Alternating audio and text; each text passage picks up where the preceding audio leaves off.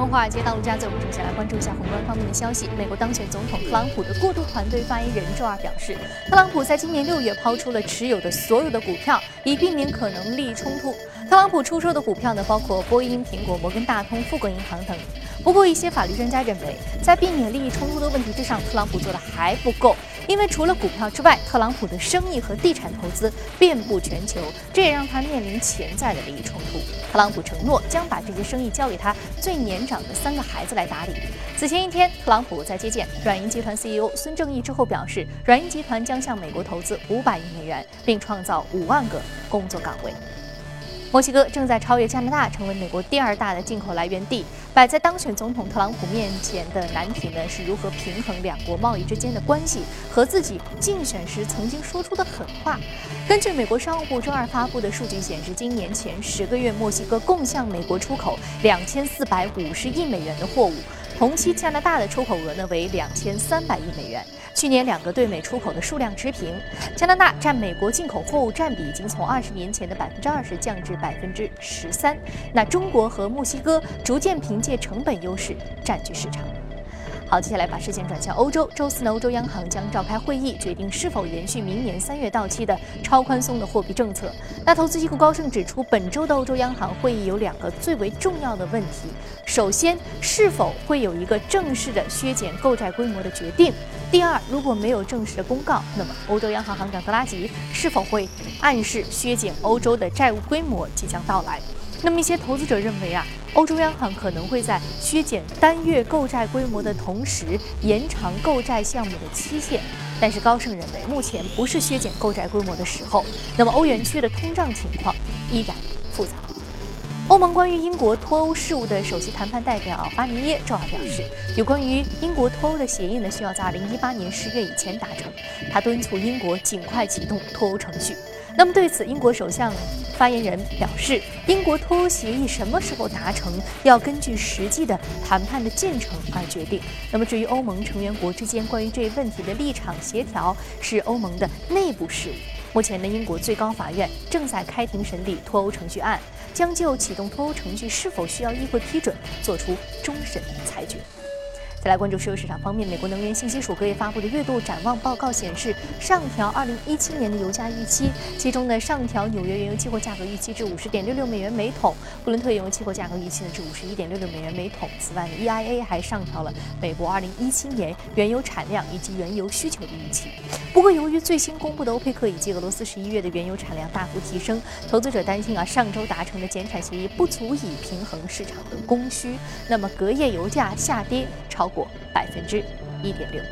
好，刚刚浏览完了宏观方面的消息，接下来我们再来关注一下美股三大指数的变化情况。我们具体来看一下啊，美股三大指数的一个表现是全线高收的。道琼斯工业平均指数上涨百分之零点一八，纳斯达克综合指数上涨百分之零点四五，标普五百指数的涨幅是百分之零点三四。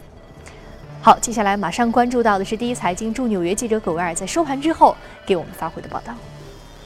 早上主持人，在银行类股的带领下，隔夜道指再创新高。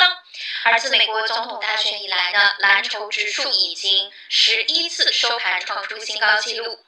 当选美国总统特朗普延续他每天一条推特的风格。美股早盘的时候呢，特朗普发推特称，由于波音公司为空军一号定制的747飞机成本超过四十亿美元，威胁将要取消这一订单。这令到波音的股价隔夜早盘一度承压下跌约百分之一，随后收复失地。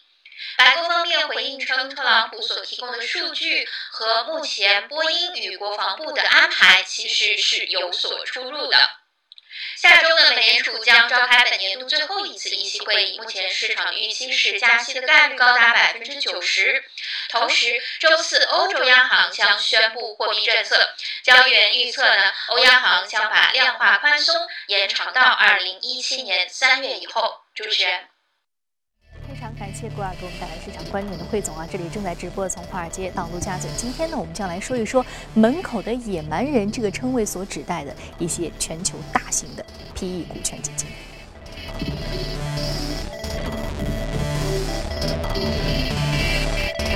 嘉宾呢是评论员郑子怡先生，今天早上好。我们如果把目光放回到八十年代的美国啊，华尔街的市场上有一只 PE 基金叫做 KKR，曾经呢，它在这个呃一场并购案当中以非常出色和精彩的这样的一个表现啊，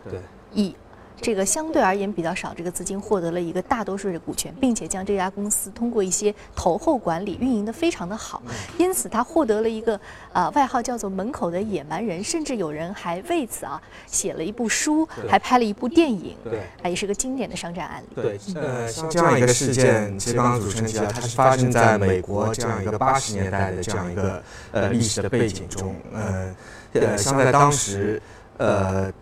呃，因为这本书也是非常有名啊，像呃刘易斯写的那个，直到现在还在很多的这个书店的这样商务的专辑会有阅读，包括很多像金融的呃学生，这是他们必读书，对他们必修的这样一个书目。呃，这这描述的一个事件就是当时在八十年代，KKR 呃通过二百五十亿美元这样去收购呃当时的阿杰雷诺兹这样一家呃烟草和食品食品类的这样一个公司，呃。但是在当时这样一个二百五十啊二百五十亿美元的并购，呃，是一个非常巨大的数目，呃，但是非常有意思的一点是，在当时这样一个 KKR 的收购案中，KKR 它实际自自己支付的这样一个资金只有仅仅六千万美元，它用了很大的杠杆，对，用了非常非常巨大的杠杆，它所出的资金只占了这样一个两百五十亿美金的百分之零点一都不到的这样一个这样一个比例。是非常非常低，然后呃，今天我们要主要是讲一下，其实就是因为最近我们知道我们在国内的资本市场这样一个险资的这样一个举牌，包括那个杠杆收购也是来的非常热闹。其实我们可以去对比美国这样一个八十年代发生的这样一系列的这样一个杠杆收购，其实我们会发现有很多非常非常相似的地方。呃，其实主要的这样一个经济背景就在于八十年代，我们知道当时是里根政府，它推行的也是我们现在所所谓的这样一个供给侧改革，在经济下行的这样一个背景下的供给侧改革，包括当时美国在推行这样一个利利率市场化的这样一个行动，和我们目前非常相似，包还包括在当时有这样一个资产荒的状况，也是非常非常的严重。但是主要的不同点在于，当时的这样一个杠杆收购，在美国它主要是通过发行大量的垃圾债券来做这样一个行动。我们知道，当时在美国八十年代也涌现出了像米尔肯这样的呃垃圾债大王，也是一代的枭雄。呃，但在我们现在的话，主要还是通过一个这样一个万能险来充当这样一个杠杆收购的主要的资金。所以这是。非常巨大不同，但是我们要说的是，呃，我们也知道最后的结果是，当时美国的垃圾债的泡沫在八十年代中后期它呃被破灭了，因为中间的原因也有很多，包括像那个呃货币的紧缩，包括像对于垃圾债的这样一个监管，因为我们知道当时垃圾债规模是非常非常的庞大，所以所以在当时最后它的泡沫破裂以后，呃。美国政府也是非常付出了非常大的代价，包括呃出资了超过一千亿美金的这样一个政府的援助，然后有超过有接近两千家的这样一个主贷机构的它的一个破产，所以代价是非常严重。但是如果我们去看到它的这样一个积极的因素的话，我们我们也可以看到，呃，在当时这样一个杠杆收购大量横行的这样一个时代，呃。它促进了很多在当时所谓的新兴行业，包括像呃当时的电信啊，包括当时的传媒也好，这样一些大量的民营企业，它的一个之间的这样一个并购重组，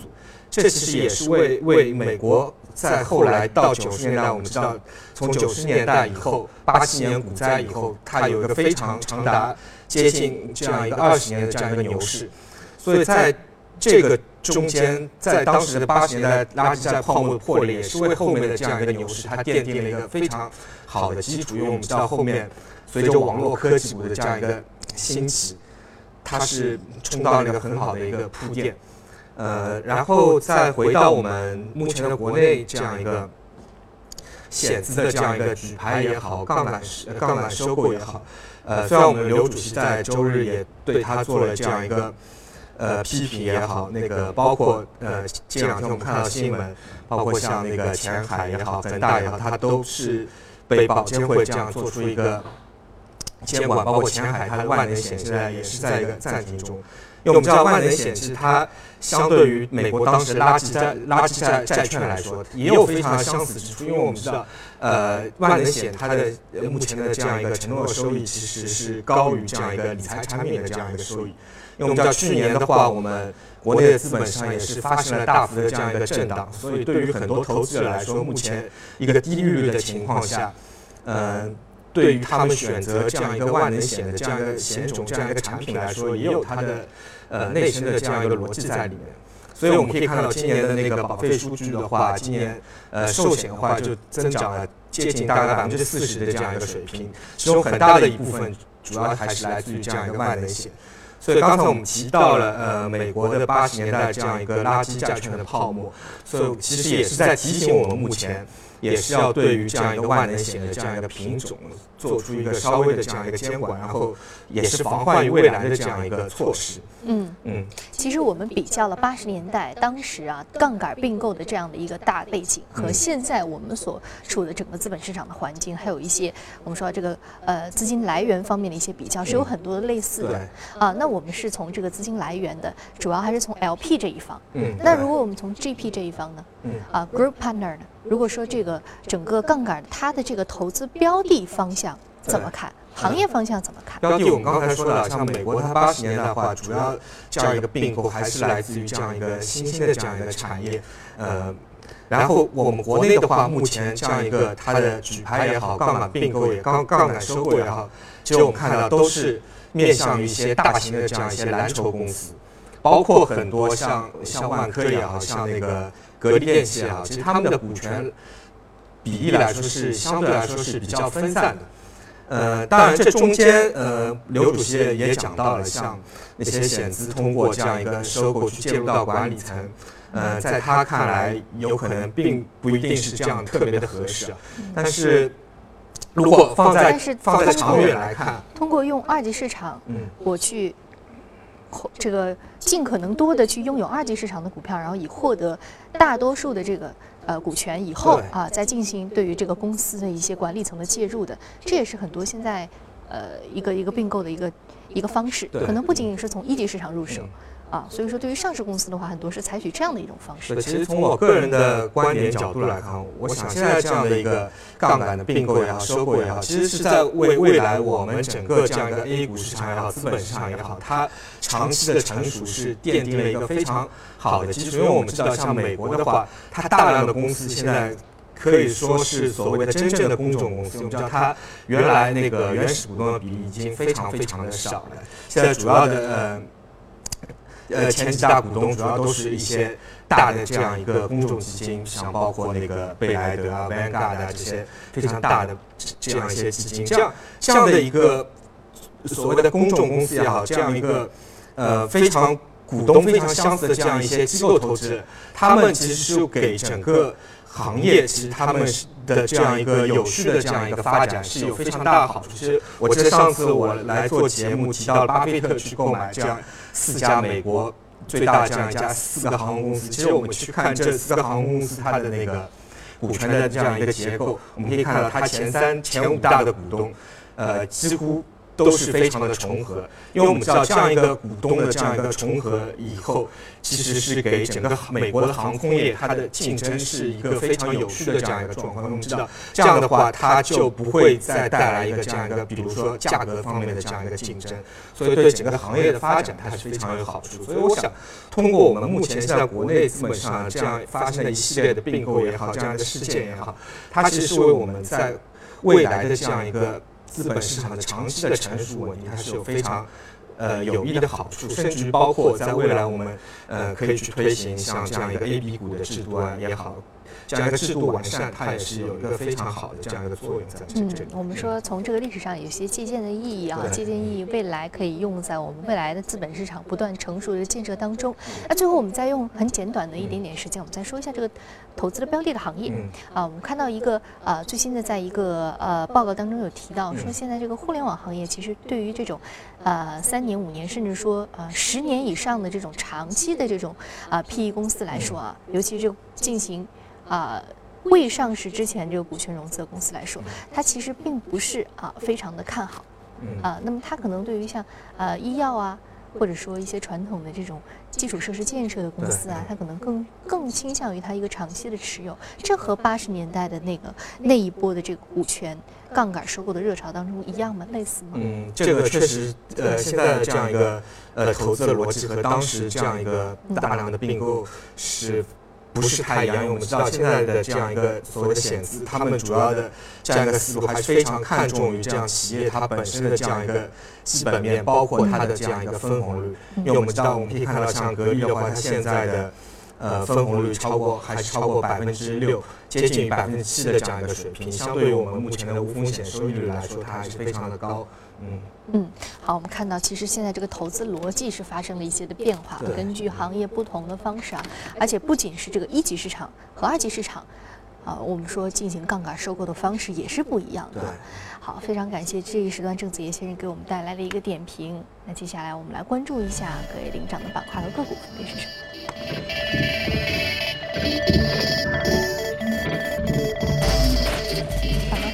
科集团、金融、工业品服务和健康医疗。好，我们再来关注到的是个股方面，来自于服装店、航空、安全软件、生物科技和药物生产板块的相关个股是领涨。好，我们今天要说到是哥伦比亚航空航空板块上涨幅度百分之十七点四八，目前的板价格是八点四美元每股。刚刚我们就说到航空股，对，现在又是这个航空股是一个领涨。对，但这样一个呃哥伦比亚航空这样一家公司和我们前期所提到这样一些航空股，它的上涨逻辑还是有很大的一些不同。因为我们知道，呃，昨天晚上它是涨幅接近百分之二十，主要的一个原因是在于，呃，阿根廷政府嗯通过了这样一个。呃，哥伦比亚航空在阿根廷的本国这样一个国内航线、国际航线的这样一个运营。呃，因为我们知道哥伦比亚航空，其实我们如果打开它的 K 线图，你看它六月份发生过一次异动。呃，在六月份的时候，这样那那次异动主要的原因是在于当时有传闻说我们国内的海航集团要对呃哥伦比亚航空、阿比安卡、哥伦比亚，呃，还有一家是阿比安卡，呃，它是在巴西。呃，做这样一个航空运营的公司，做做这样一个收购，因为我们知道这两家公司的话，其实它是同属于，呃，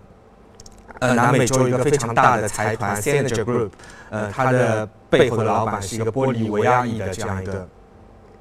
呃，这样一个富豪。用呃，所以我们可以看到，像我们刚刚提到阿根廷也好，那个哥伦比亚也好，玻利维亚也好，其实我们可以看到那个那位大佬，其实他是非常的有背景，可以在那个像巴西也好、阿根廷，然后哥伦比亚这些南美洲大国做这样一个运营。呃，然后我们看到 A 呃 A B H 它今年的股价是从最低的大概三块四涨到目前的呃接近八块五的这样一个水平。另外一个主要的原因是。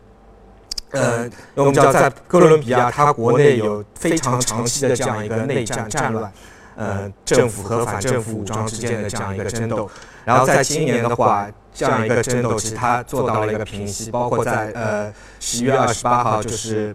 上周的话，呃，反政府武装和政府也达成了这样一个达成了这样一个协议，然后在。哥伦比亚的国会获得了这样一个通过，所以对于呃哥伦比亚这个国家，它的长期的投资的机会其实正在逐步的这样一个显现的过程中。嗯，我们说政局的稳定是国家的这个投资机会出现了一个比较光明的前景啊，这个逻辑在全球范围之内都是说得通的。对，因为我们知道哥伦比亚它也是有非常多的这样一个资源类的这样一些公司，包括这样一些基础设施的这样一些公司在美股上市。嗯，所以我们知道一个是资源。还有个就是说，它本身政局的稳定，这是两个非常重要的、主要的一个因素啊。好，非常感谢这一时段子叶先生的一个点评。那接下来我们进一段广告，广告回来继续接着聊。好，欢迎回来，这里是正在直播的从华尔街到温家伟。接下来我们进一段。有关于公司方面的消息，RDC 发布的报告显示，第三季度全球智能可穿戴市场延续疲软的态势啊，增速仅为百分之三点一，设备整体的销量是两千三百万部。而值得注意的是呢，当季苹果智能手表 Apple Watch 的销量较去年同期大幅下滑百分之七十一，仅为一百一十万只。那么在智能手表市场所占的份额，从去年同期的百分之七十下降至百分之四十，在整体可穿戴智能设备市场上的份额。仅为百分之四点九，这一数据引起了苹果的不满。苹果 CEO 库克对此回应称，Apple Watch 销量表现良好。不过呢，库克拒绝透露具体的销量。根据路透社报道，消息人士周二表示，麦当劳决定在中国内地与香港维持较低的少数股权，最高保留百分之二十五的股权，以期从全球第二大经济体未来的发展当中呢能够分一杯羹。此外，还有消息称呢，以私募股权凯雷集团与中国中信集团为首的团体，皆与麦当劳就收购达成了协议。那合同金额呢将在十五亿至二十亿美元之间。目前，麦当劳在中国有两千两百余家的连锁店，约占全球的三分之一。但相比之下，肯德基在华的门店数量呢是接近五千家。Microsoft 保证将降低市场对其垄断的担忧之后，欧盟反垄断机构周二批准了 Microsoft 以两百六十亿美元收购 LinkedIn 的交易。为了促使 LinkedIn 的交易成功，Microsoft 向欧盟做出了一系列的让步，比如说啊，承诺将继续允许其对手职业社交网。网站来访问 Outlook 应用，允许惠普以及戴尔在他们的设备上禁用领英的快捷方式。这笔并购呢，也是 Microsoft 历史上最大的一笔并购。欧盟周三。将会向汇丰、摩根大通以及法国农业信贷银行开出罚单，对其操纵欧元银行同业拆借利率的利率作出处罚。长达五年的调查呢，现在呢也终于将是落下帷幕了。调查共发现了十一家机构卷入多种银行间同业拆借利率操纵案，其中包括日元、瑞郎和欧元。二零一三年，欧盟已经对于德意志银行、法兴银行和苏格兰皇家银行开出了约十亿欧元的罚单。意大利锡耶纳木山银行是全球历史最古老的银行。随着意大利目前伦齐宣布辞职，木山银行呢从私人渠道已经得不到救济资金了，被迫在本周末接受政府救援。意大利央行官员担心啊，如果不能够帮助该行维持生存，投资者对于意大利银行界摇摇欲坠的信心将进一步遭受重创。目前，意大利银行业界呢普遍缺乏盈利能力，而且坏账总额已经高达三千六百亿欧元。好，刚刚我们看完了全球公司动态之后呢，我们再回到资本市场和嘉宾聊一聊。今天我们将重点说一说家电板块的投资机会。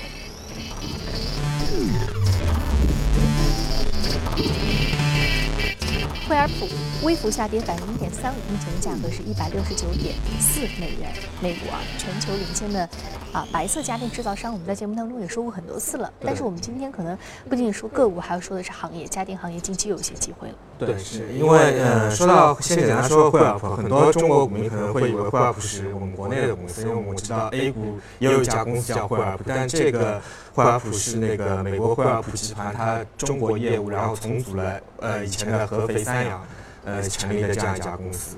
呃，惠而浦还是它是一个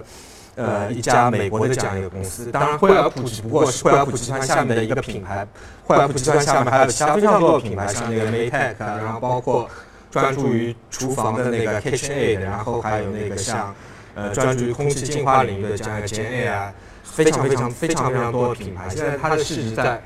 这样一一百三十亿美元的这样一个水平。然后我们知道在呃，零九年到那个一五年之间，呃，惠而浦它股价上涨了也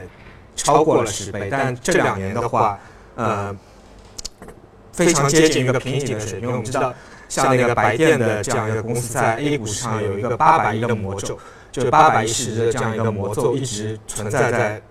呃我们的 A 股市场上面。但是我们今天要说的是，主要是我们现在国内的这样一个家电的这样一个投资机会，我们可以分两点看，一点是。刚才我们提到的所谓八百亿魔咒，现在我们可以看到，我们国内的两家白电企业纷纷已经突破了这样一个魔咒，包括像格力电器。我们知道，格力电器在一四年的话，它已经到达这样一个八百亿市值的这样一个水平，然后在一四到一五年的话，其实它是在这样一个八百亿市值中中间横了非常非常长的一个一段时间。我们知道那段时间，格力它的那个 P 已经非常非常低，只有四倍五倍的这样一个水平，然后。还有一家公司就是美的，这是两家非常我们在我们国内非常领先的这样两家企业。其实我们可以分开来看，像格力的话，它突破八百亿魔咒，主要是来自于呃几点啊。当然，首先一点是它格力本身它的公司治理是非常非常好的这样一家公司。然后还有一点是我们知道，目前它的这样一个刚才我们提到的这样一个险资的这样一个举牌，呃，促使了它的股价的上涨，也是。突破了这样一个八百一十的这样一个魔咒，然后还有不得不说的就是美的。美的其实它，当然美的它和格力相比，它也是有非常好的这样一个公司公司治理的这样一个水平。然后，但是美的的话，它呃的资本运作做的也非常好。我们知道美的它在呃过去的几年和包括小米，小米现在也是那个美的的股东，然后呃有华为啊，包括那个阿里，他们都进行了这样一个战略合作，包括它也在拓展自己的这样一个经营的范围，包括像呃在机器人领域，它做了很多布局和那个日本的安川。做了一个合作，包括我们知道，像现在美的集团它在收购，呃，全球最大这样一个机器人生产商德国的库卡，这样一个收购也在也在进行中进行之中。所以这两家公司，它对于这样一个八百亿市值的这样一个魔咒的突破，其实对于我们国内其他的一些呃二线的这样一些白电类公司，它也是有非常大的促进作用。因为我们知道，在呃过去的几年。呃，我们国内也涌现出了非常优秀的一大批的这样一些细分领域的这样一些白电，非常优秀的公司，包括像那个呃老板电器，包括像那个方太，呃，啊还有很多很多，呃，这是我们讲到的这样一个白电投资就一点，然后还有一点就是我们可以观察到，现在整个那个消费的升级还在不断的进行中间，所以。有非常多的这样一些新型的家电，它在做这样一个不停的涌现，包括像我们可以看到像那个呃像烤箱，像那个现在那个洗碗机，包括像那个水水疗马桶这样一些非非常多的新型的智能化的家电，对啊，而且我们未来说到这个物联网的一个全网络的连接的话，未来这些智能家电可能还会呃有新的我们说新的惊喜或者新的设计。让我们生活更加便利啊，这也是一个行业机会。好，好，非常感谢今天子夜先生的一个点评啊，啊，那有关于我们节目更多的一些信息呢，欢迎您登录我们的官方微信公众号，稍后八点继续关注国内方面。